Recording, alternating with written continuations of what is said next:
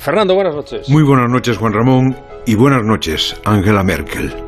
Discúlpeme que me dirija a usted en castellano, pero es que el libro de estilo de Onda Cero nos prohíbe a los colaboradores hablar por la radio en otro idioma que no sea el oficial o los cooficiales y lamentablemente el alemán no está todavía entre ellos. Por otra parte, si se entendió perfectamente usted con los presidentes de gobierno que tuvimos en España los últimos 16 años, seguro que usted y yo nos podemos entender también. Le escribo, señora, para hacerle una declaración de admiración y respeto. La era Merkel ha sido una época memorable.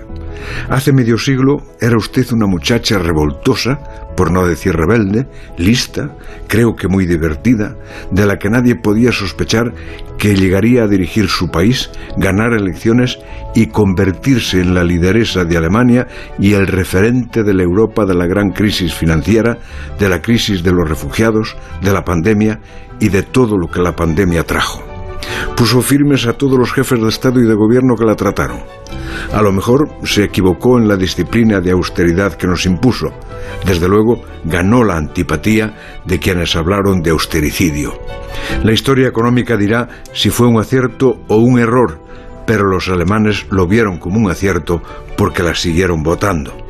Levantó polémica con su política de inmigración, pero permitió vivir a un millón de refugiados inmigrantes a quienes abrió las fronteras de Alemania, lo que significa abrirles las puertas al pan y a la vida. Humanamente demostró que es una mujer que tiene corazón. Y lo que me parece más maravilloso, señora, es que termina usted un largo mandato con una aceptación popular del 70%, algo insólito en un gobernante. Los 16 años en la Cancillería no la han quemado. Si su imposición fue la austeridad, usted fue la primera en practicarla, siempre con la misma ropa que solo cambió de color. Si la exigencia a un político es la coherencia, usted la puso por delante y por eso los demás gobernantes del mundo se fiaron de usted. Y si en algo se valoran los principios, usted termina su mandato sin una sombra, sin un escándalo, sin un abuso de poder. Digo esto y a lo mejor suena como una necrológica. No, señora.